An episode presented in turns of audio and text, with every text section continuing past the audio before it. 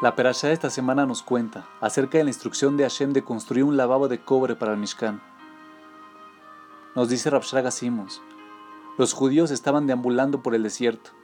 ¿De dónde podrían obtener suficiente cobre para construir el lavabo? Rashi explica que el lavabo estaba hecho de espejos de cobre que fueron fundidos. ¿Y de dónde obtuvieron estos espejos de cobre? Ellos fueron donados por mujeres judías, quienes los utilizaron en Egipto para embellecerse y seducir a sus maridos.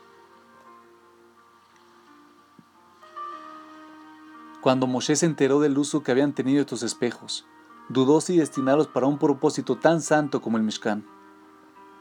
¿Y cuál fue la respuesta de Hashem?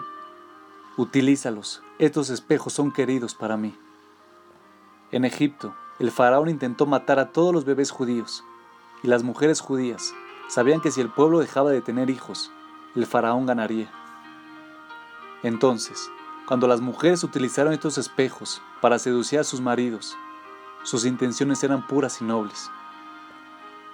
Lo que observamos aquí es que no existe nada que sea netamente malo o bueno en este mundo. Es una cuestión de cómo se utiliza.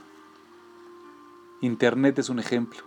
Internet se puede utilizar de manera indeseable, o bien, para estudiar Torah. Al utilizar algo con un propósito positivo, podemos elevar y santificar una pequeña esquina de nuestro mundo. Y ese es, después de todo, el propósito por el cual nos encontramos aquí en primer lugar.